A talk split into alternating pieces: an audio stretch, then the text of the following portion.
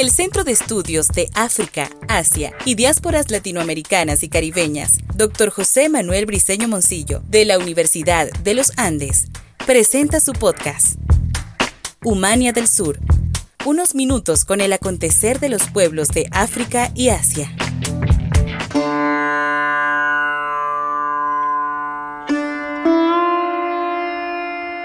Iniciamos otro capítulo de nuestro podcast Humania del Sur, y en esta ocasión para rendir homenaje al Dr. Keshava Abad a propósito del duodécimo aniversario luctuoso, y para ello contamos con la participación del Dr. Fran Bracho. En este capítulo del podcast que hemos titulado Homenaje al Dr. Keshava Abad del Movimiento de Reeducación Natural Tropical a la Calidad de Vida,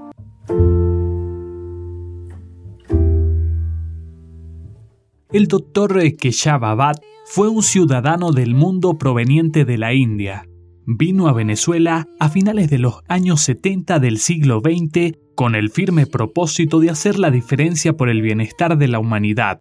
No vino a ser una mera actividad comercial, pauta condicionada en el modo de vida de gran parte de sus connacionales de la diáspora su trabajo decidido a favor del trópico en las tierras, plantas, ecosistemas venezolanos y de otras latitudes. Científico, botánico y docente de la Universidad de Oriente, conductor de un amplio movimiento social nacional por la reeducación natural, constituyeron entre otras grandes iniciativas de enseñanza para el país en sus cuatro puntos cardinales de la geografía nacional. La vida y obra del doctor Keshava Abad representó un ideal de vida pionero en esta parte del orbe, un movimiento referencial que alivió la calidad de vida de muchos sectores de la población venezolana y a la vez constituyó un modo de vida en el alma misma de la gente. Su impacto ha sido y sigue siendo pauta fundamental y universal para levantar la autoestima de Venezuela y la comunidad internacional los ejes y existencia de este movimiento tuvo acciones y proyectos concretos que se ubican en la línea de Mahatma Gandhi, con ideas enriquecedoras en el tiempo post-Gandhi, para comprender la necesidad de vida sustentable con sentido responsable y de valoración total del medio ambiente desde sus propios cimientos actualmente socavados por la concepción depredadora sobre la naturaleza, el clima y la biodiversidad que cada día están más extinguidas bajo el manto mitificado del desarrollismo, donde cada quien ha evadido su compromiso de rectificar las erradas posturas con la excusa de que la complicación de la situación con la naturaleza no es solo un problema de un país, sino del mundo trayendo como consecuencia una evasión en cadena del compromiso que debe existir entre todos y delegan irresponsablemente en una comunidad internacional con sus grandes corporaciones que no entienden la cercanía de nuestro tit-tat rumbo hacia el exterminio. No obstante, el debate se está dando inspirado en las grandes y funcionales enseñanzas del. Keshava Abad, a 12 años de su fallecimiento, entre otros paradigmas activos en la lucha por la vida. Nuestro invitado en esta ocasión es el Dr. Fran Bracho, con estudios universitarios de pregrado en la Universidad del Zulia en Venezuela, al igual que en la Universidad del Pacífico en los Estados Unidos. Asimismo, cursó sus estudios de posgrado en la Universidad de Stanford en los Estados Unidos. El doctor Fran Bracho fue embajador de Venezuela en la India.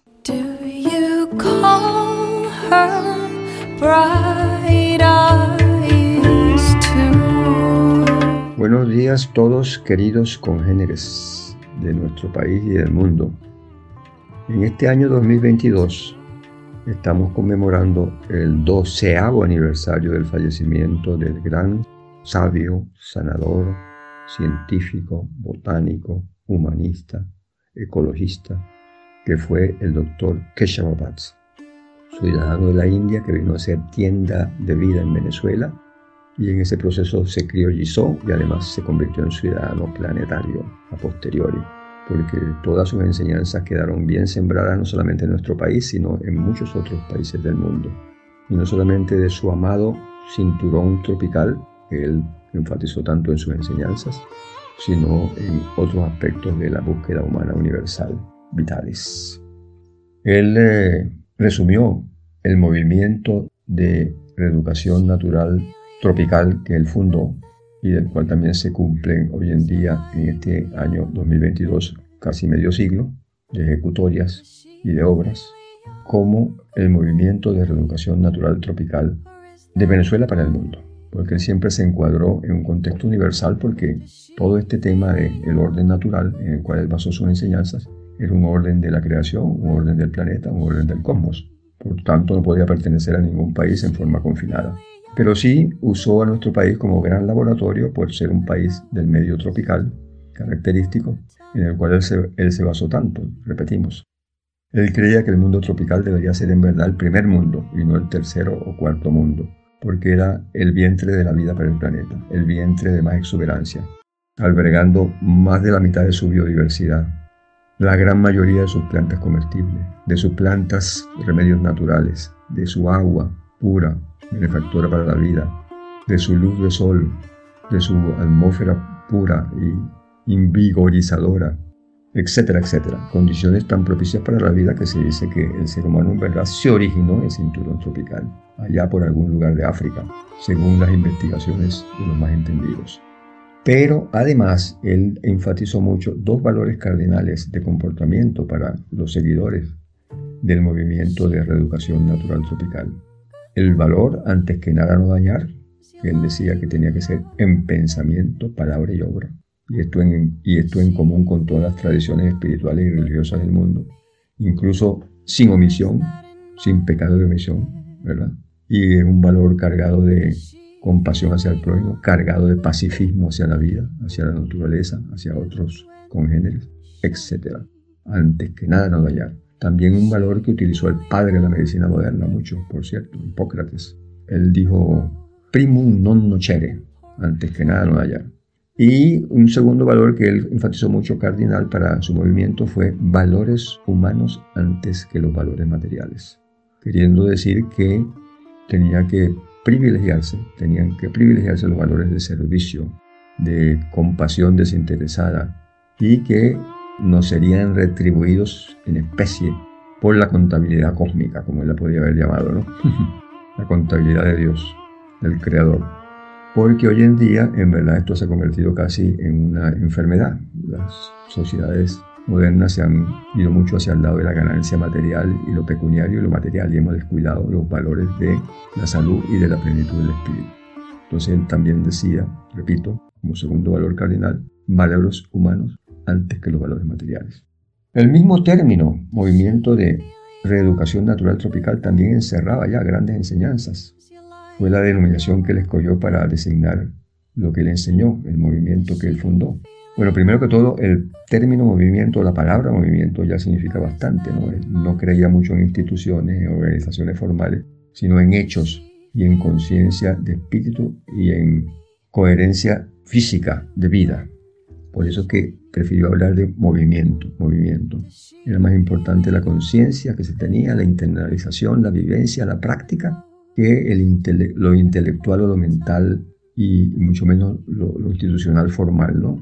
natural, natural, movimiento de reeducación natural, perdón, reeducación primero, reeducación, digamos, analicemos reeducación, porque no creía una educación de algo nuevo, en verdad no era nuevo lo que se estaba enseñando. Eso también lo dijo mucho Gandhi, por cierto, del cual el doctor Batt fue un gran seguidor. Él decía, yo no he venido a enseñar nada nuevo, lo que yo vengo a enseñar es tan viejo como las montañas y ríos de la naturaleza. Está en nosotros. Por eso es que lo quiso llamar reeducación, reeducación, reencontrarnos con nuestra esencia, y aquí nos reencontramos también con el pleno significado de la gran frase del santo cristiano San Agustín, que nos dejó dicho, no corras, donde tienes que llegar es a tu propio corazón.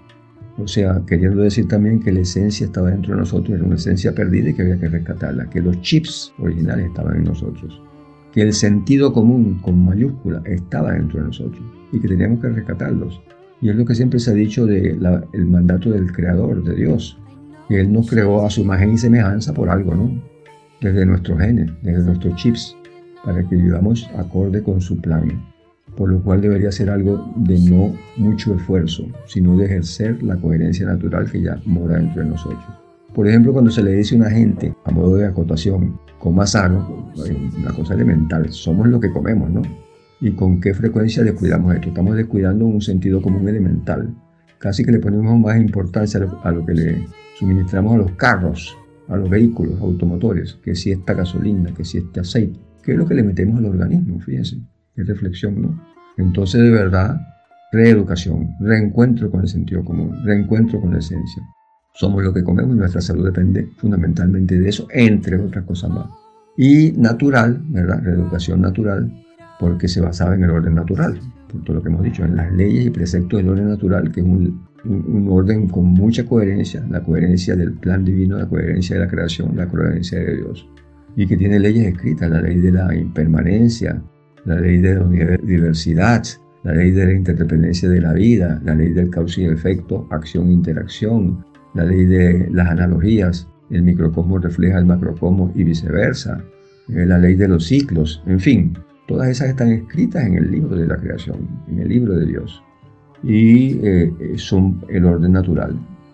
Esto fue muy enfatizado, por ejemplo, en la tradición espiritual y religiosa que se conoce como el taoísmo, ¿no? Seguir las enseñanzas del Tao era seguir las enseñanzas del orden natural. Y también estuvo muy, muy imbricado en las parábolas de Jesús. Eran parábolas que imitaban o invocaban los fenómenos del orden natural. La semilla tiene, por ejemplo, que morir, decía Jesús, para que pueda generar el árbol de la vida. ¿Verdad? La semilla. Qué bonito, ¿no? Qué bonito, ¿no? Los procesos de la vida de impermanencia que decíamos, una de las leyes del orden natural, ¿no? Lo único permanente en esta vida es que nada es permanente y que todos vamos hacia la muerte, que en verdad es un cambio de mundos, es la ascensión a otro plano y que dependerá mucho de cómo hayamos manejado nuestro paso por el actual. En fin. Y finalmente tropical porque era un énfasis en la abundancia del trópico, en los recursos tropicales tan abundantes y tan benefactores para la vida, en alimentación, en remedios, en agua, en luz, en aire, ¿verdad? Eh, la vida nació en el trópico, como decimos, por eso precisamente, porque eran las condiciones más propicias para ella. Y vivimos en el cinturón tropical de espalda a él, destruyendo nuestras selvas, destruyendo nuestros bosques tropicales, nuestros ríos, nuestras cuencas. Qué pena, ¿verdad? Que aquí en Venezuela hemos tratado de cuidar a través de la institución de parques nacionales, el Ávila, Guatopo, el Parque Rancho Grande o Henry Pitier, en honor al famoso naturalista que lo cuidó tanto y lo estudió tanto. En fin, naturaleza montañosa, neblinosa, generosa, selvática, de abundante biodiversidad, no solamente de los grandes árboles, sino también de microorganismos tan benévolos para la vida, ciclo hidrológico tan benévolo para la vida, etcétera, etcétera. A lo cual estamos más bien destruyendo y depredando, En tiempos en que la ecología se revaloriza como objetivo central para la vida en el mundo, objetivo de ecología integral porque el humano y lo, ecológico o lo natural o, el orden natural y lo humano nunca están divorciados, son una unidad. Por eso se, ha hablado de ecología integral también hoy en día, ¿verdad? En las culturas indígenas ni siquiera existía la palabra ambiente. Existía el ser humano que era uno con la madre naturaleza. Y los dos juntos en armonía podían posibilitar la plenitud de la vida humana y de otros seres silvestres y de todos los procesos biológicos de la vida. Ok, vamos ahora entonces a la parte 2 respetando pues las normas o las pautas que nos han dado. Y todo esto pues convergió, como decíamos antes, en el movimiento de reeducación natural tropical. Gran movimiento que impartió sus enseñanzas a través de orientación a los enfermos, formas para una alimentación mucho más sana, basada más que todo en las plantas, de las cuales se debían consumir sus tallos, hojas, flores, frutos y semillas siempre, porque consumiendo todas las partes de los vegetales como fórmula mágica, que no estas complicadísimas tablas nutricionales hoy en día, ¿verdad? Que yo creo que se divorcian del sentido común con tanta complicación. Él decía, decía el doctor Bad, con todos sus conocimientos que tenía de científico en botánica, que en consumiendo las distintas partes de las plantas estamos automáticamente consumiendo todos los nutrientes principales que necesitamos para la vida. No olvidemos, las vacas son vegetarianas, las vacas comen del monte váyase directamente a las fuentes primarias y no a los intermediarios, podía, podía haber añadido el doctor Bar, ¿no? Y esa era un poco la idea, ¿no? Entonces, accesando al mundo eh, vegetal, pero con la sabiduría respectiva, ¿no? comiendo balanceado, comiendo como hemos dicho, se accesaba a la salud que los animales que dependen del el reino vegetal como la base primaria de la vida han tenido, ¿no? Eh, y nuestras culturas indígenas americanas lo demostraron. Eran más que todo culturas basadas en una alimentación fundamental en las plantas. ¿no? Los aztecas y los mayas, por ejemplo, eran 80% vegetarianos, los incas eran 90% vegetarianos, los pueblos venezolanos eran mayormente recolectores y consumidores de plantas, según lo mismo, según lo mismo que dijo Humboldt en sus crónicas investigadoras de gran explorador europeo que vino a estas tierras del Nuevo Mundo, etc. Y hasta el Dalai Lama, que come también su porcentaje minoritario de carne en su dieta, como lo comían también los indígenas americanos, no es que no comían eh, algo de, fuentes animales, lo hacían también, pero no eran vacas locas como hoy en día, ¿verdad? Ponen hormonas, químicos, etcétera, alimentos desnaturalizados, no propios de ellas.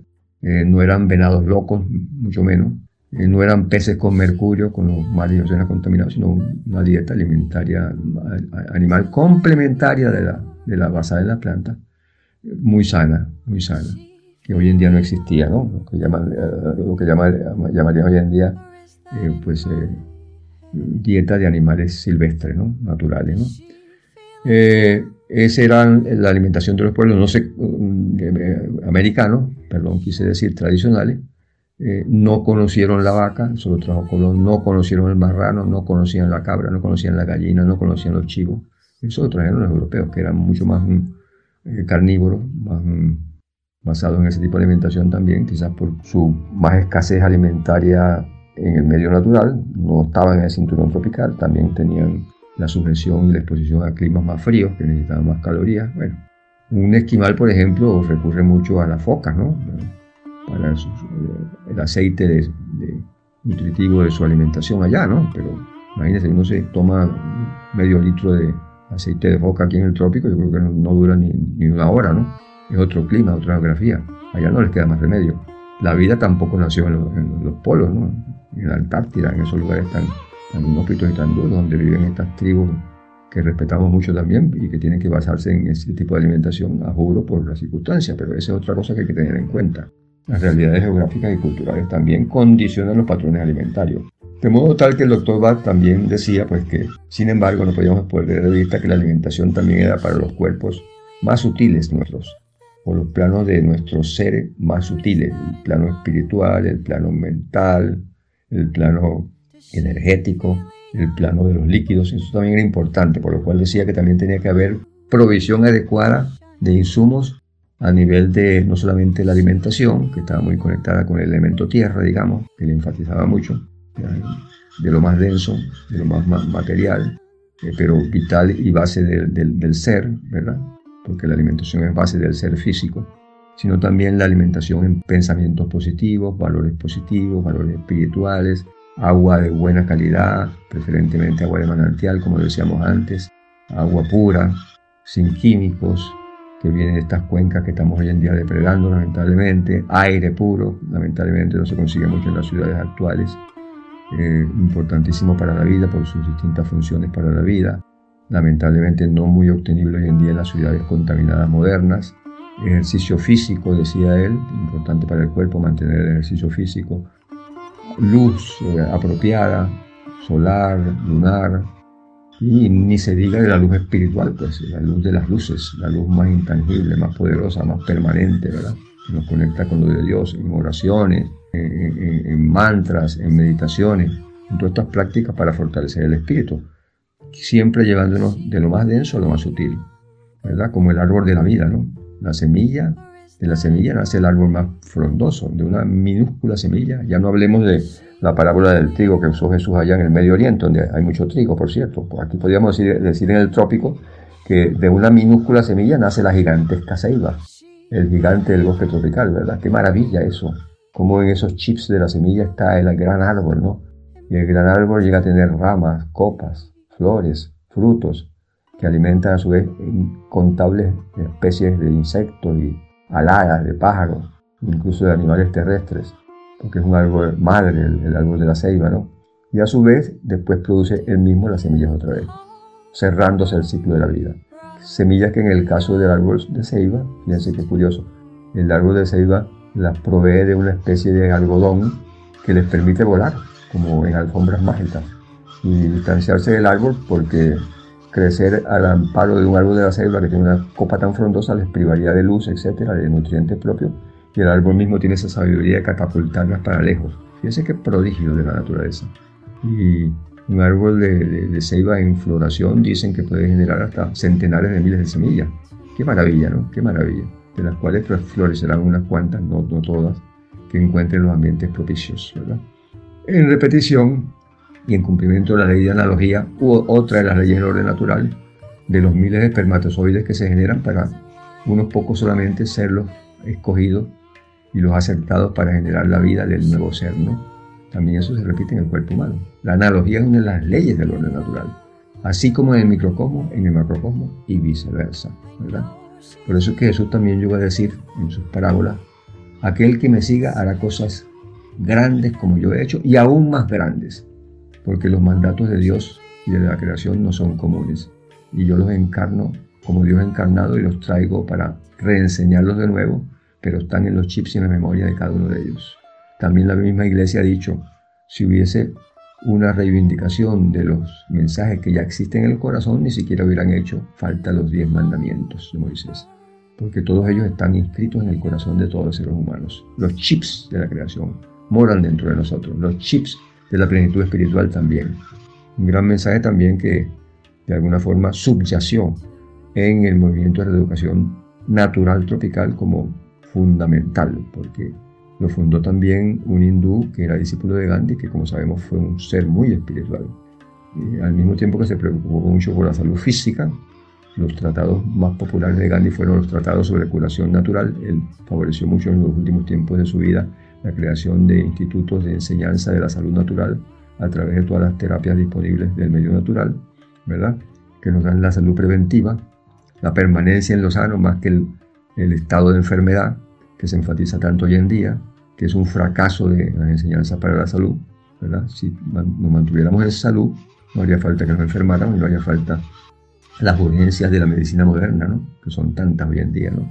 Él decía también en relación al tema de la pandemia y de las pandemias en general, de las grandes pestes que el mundo ha tenido, que era más importante preocuparnos por el fortalecimiento de la inmunidad física, mental y espiritual que el miedo a los microbios y a los patógenos y a los virus que prosperaban en tanto que nuestra inmunidad natural era débil o, estaba derrumbada o, estaba vulnerable. Y eso se ha olvidado, se ha olvidado. Hoy en día estamos con las curas tecnológicas para todo, pastillas, vacunas, con todo el respeto, ¿verdad? Y la utilidad que puedan tener no es lo principal para la salud, no es lo principal. Lo principal es la salud preventiva, no solamente física, sino la mental y espiritual y social. Y con seres espirituales y mentales y socialmente sanos no tendríamos con guerras y conflictos externos que hoy están sacudiendo el mundo. No tendríamos deterioro del planeta, no tendríamos la gran crisis ecológica que caracteriza estos tiempos, ¿verdad? Entonces se trata de rescatar todas estas ideas hoy en día a través de las enseñanzas del movimiento de la educación natural tropical, entre otros, que cambió la vida de centenares de miles de personas, si no millones, en diversos países incluso como Colombia, Chile, Bolivia, Brasil, República Dominicana, Puerto Rico, el Caribe francés, Estados Unidos, España, Tanzania en África, Malasia, India, China. Con todos estos países se tuvo interacciones diversas, revalidando una sabiduría que es común a los pueblos del sur, a los pueblos tradicionales. La misma Universidad de los Andes hizo un gesto ejemplar con esta reunión que hizo con los sanadores y sobadores tradicionales de los pueblos del sur de Mérida, allá por la década del año 2000, los primeros años del año 2000, no recuerdo exactamente cuándo, pero el, objetivo de la Universidad de los Andes era darle diplomas a los sanadores y, sobadores tradicionales de los pueblos del sur de Mérida, muchos de los cuales, pues, o la gran mayoría, o todos, no tenían títulos universitarios, pero estaban cumpliendo una labor insigne de orientar a los seres humanos de sus zonas para una mejor vida y una mayor plenitud humana en salud y en felicidad, incluso espiritual porque todos ellos manejaron los valores espirituales también, o manejan los valores espirituales, aunque es un estirpe que se está perdiendo lamentablemente.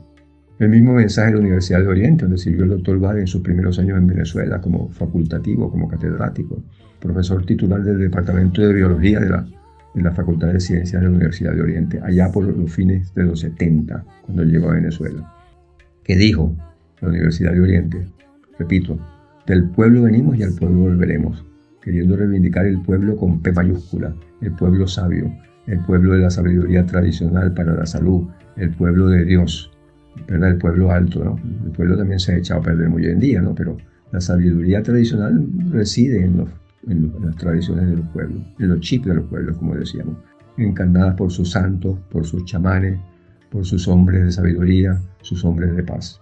En lo cual el movimiento de reeducación natural tropical, fundado por el doctor Keshav padre del naturismo tropical, ambos dos cumpliendo insignes aniversarios hoy en día, 12 años en cuanto al fallecimiento del doctor Bat, extrañamos y al cual queremos rendirle homenaje, con seguidores suyos tan insignes como la señora Carmen Freites y la señora Lidia Cifrés, ilustres profesionales de la buena salud, de la buena reeducación natural tropical, seguidores del doctor Bat, para no hablar de los muchos más, de todos los órdenes sociales, de todas las profesiones que se sumaron a este movimiento, que fueron beneficiarios del mismo y que ayudaron a su difusión por Venezuela y, el mundo, cambiándole la vida a una gran cantidad de personas y sembrando enseñanzas que hoy en día se revalidan ante la actual crisis mundial. Y para aprovechar plenamente el tiempo concedido, a modo de ñapa y cierre, como aporte 3, rapidito, el siguiente. Y todas esas enseñanzas expuestas y presentadas anteriormente fueron plasmadas en las obras de publicación del movimiento de reeducación natural tropical, algunas de las cuales se convirtieron en super éxitos de librería, y no solamente en Venezuela, sino en el mundo, traducidas algunas de ellas al francés y al inglés incluso, entre las cuales se encuentran Herbolario Tropical, una manera sencilla de vivir mejor, el libro bandera del movimiento inicial del maestro Batz, el mismo libro que tiene una cayena en la portada, una flor de cayena, no por accidente, eso con mucho significado. Las plantas y el mundo natural como el protagonista, el orden de Dios como el protagonista principal, más que los seres humanos mismos. Eh, el libro eh, Las bases del naturismo, del mismo doctor Va también. El libro El sentido de la vida, también otro libro de él. Sus libros pioneros sobre la linfa, el orden sideral, la ciencia moderna y la ciencia tradicional, etc. Y además el libro la, Guía del Buen Comer, Orientación Alimentaria para una Vida Sana, en el cual tuvimos la oportunidad de compartir con estas maestras eh, insignes y Freites, El Apocalipsis de los Químicos, un folleto que hicimos con la organización ambientalista Greenpeace Venezuela en su momento, que se conectó a su vez con las enseñanzas de científicos tan vanguardistas como Raquel Carson, Gio Colborn en el mundo, el doctor Roberto Giraldo de Colombia, que trabajó mucho en la hipótesis alternativa del SIDA, como líder de un grupo de centenares de científicos mundiales que trabajaron en lo mismo, el informe sobre China, sobre el cambio de los patrones alimentarios y, la salud tradicional en la China ancestral, etcétera, etcétera, además de todos los folletos populares educativos de la Fundación Vivir Mejor. Para citar solamente algunos, pues, quedan esos como testimonios públicos. Estamos reseñando un movimiento que en verdad se autorreseñó a sí mismo en las obras y en el conocimiento público que se tuvo de él y en los resultados prácticos benefactores tan grandes que tuvo. Con lo cual la tarea se hace fácil, es compleja pero al mismo tiempo es fácil. Eh, incluso en el tema ecológico, pues subyació este tema en todas las enseñanzas del movimiento de reeducación natural, como se ha visto anteriormente. Tema central hoy para la salvación del planeta y de la vida. Ahí quedan las enseñanzas de ecología integral del movimiento de reeducación natural tropical, cuyo fundador fue el doctor Keshav que conmemoramos hoy especialmente. Para finalizar, recitemos un mantra, una oración pues sagrada de la cultura de la cual provino Dr. a la cual él era muy adepto, también fue muy adepto Gandhi, que fue el Gayatri Mantra, el mantra de sanación y protección principal y destinador esencial de la filosofía de toda la sabiduría ancestral de la cultura de la India. El Gayatri Mantra que dice así, lo aprendimos de memoria de un gran maestro sanador y protector allá en la India, ¿no? Voy con él.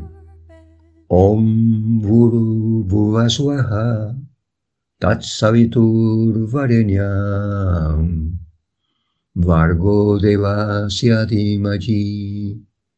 Dio Yona Prashodaya. Repetimos. Om Bhuvaswaha Tatsavitur Varenyam Vargo Devasya Dimaji Dio Yona Prashodaya. ¿Qué significa, en pocas palabras, meditamos en la gloria del Creador, el que creó todo el universo, el que es digno de toda adoración, el que es la encarnación de la sabiduría, del conocimiento y de la luz, aquel que ha sido el disipador de todo pecado e ignorancia, pueda su luz siempre acompañarnos en todos y cada uno de nuestros pasos.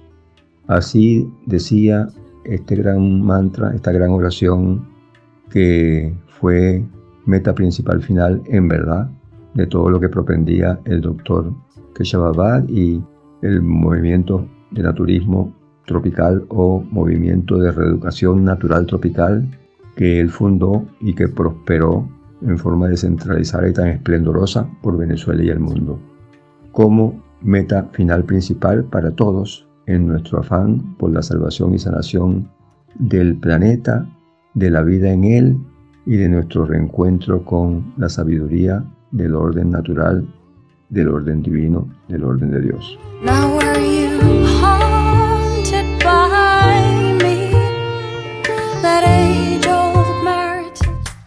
El Centro de Estudios de África, Asia y Diásporas Latinoamericanas y Caribeñas, Dr. José Manuel Briceño Moncillo, presentó Humania del Sur, unos minutos con el acontecer de los pueblos de África y Asia.